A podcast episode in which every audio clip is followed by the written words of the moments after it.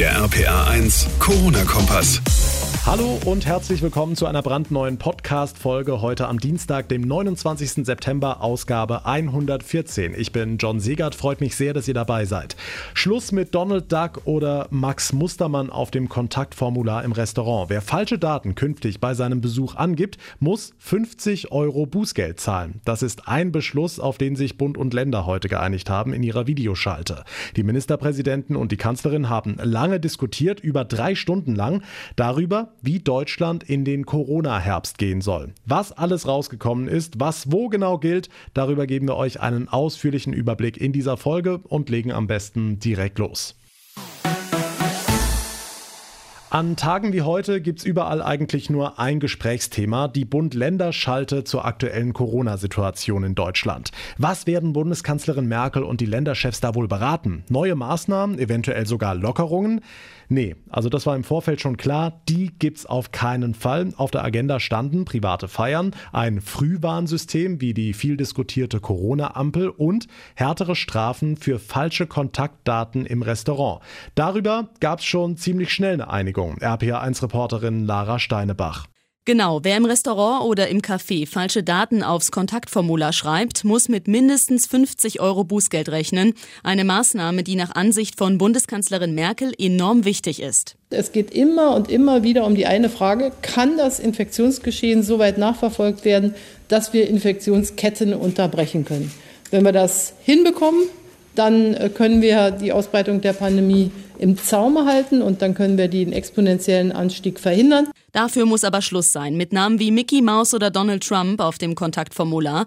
Das Bußgeld von 50 Euro ist für die Behörden eine enorme Erleichterung, sagt Ron Butschert von der Corona-Stabsstelle Bad Kreuznach. Grundsätzlich ist das genau das größte Problem von uns und das das, was am meisten Zeit und am meisten Arbeit macht, Kontaktpersonen im Grunde zu kontaktieren.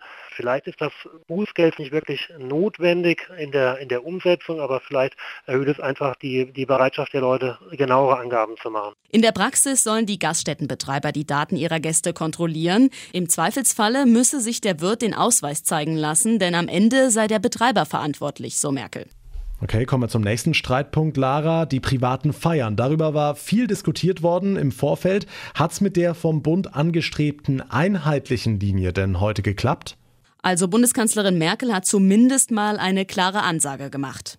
Wir wollen regional, spezifisch, zielgenau agieren und nicht wieder ähm, sozusagen einen Shutdown für das gesamte Land machen. Das muss unbedingt verhindert werden. Deshalb haben Bund und Länder eine sogenannte Hotspot-Strategie beschlossen, die in etwa funktioniert wie die viel diskutierte Corona-Ampel.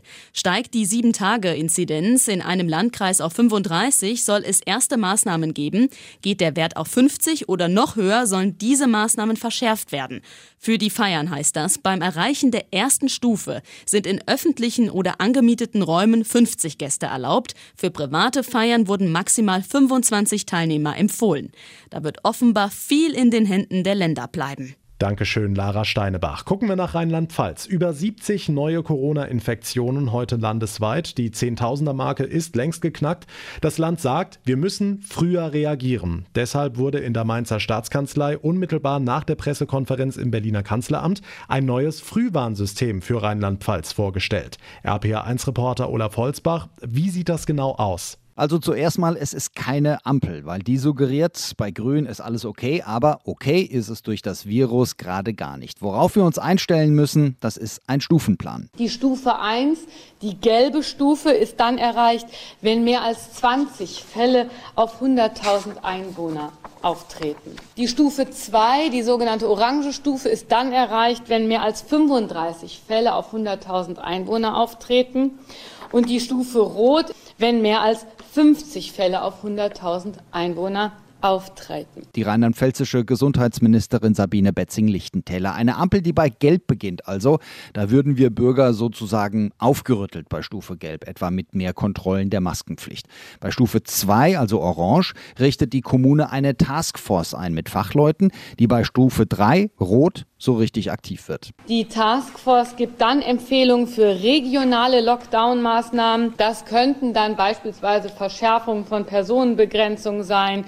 Das könnten Etablierung von Notbetreuungsangeboten sein, veränderte Maskenpflichtregelung. Und was die Taskforce sonst noch so für sinnvoll hält. Die Kommunen jedenfalls setzen das um und die heute beschlossenen bundesweiten Beschränkungen bei Veranstaltungen lassen sich da natürlich prima einbauen. Die neue Anti-Corona-Strategie für die kältere Jahreszeit. Nach der Bund-Länder-Schalte heute führt Rheinland-Pfalz ein abgestuftes Frühwarnsystem ein. Die Infos dazu von Olaf Holzbach. Vielen Dank. Wir haben es jetzt schon häufiger gehört, wenn die Menschen im Herbst bei schlechtem Wetter drinnen sitzen, wieder dicht beieinander, dann rechnen Virologen mit einem rapiden Anstieg der Corona-Infektionen im Land und damit auch mit mehr Patienten, die stationär behandelt werden müssen. Darauf bereiten sich aktuell die Kliniken in der Region vor, auch die beiden Krankenhäuser in Trier. RPA1-Reporterin Sarah Brückner. Vorteil ist natürlich, dass die Pflegekräfte jetzt schon ungefähr wissen, was sie im Umgang mit Corona-Patienten erwartet.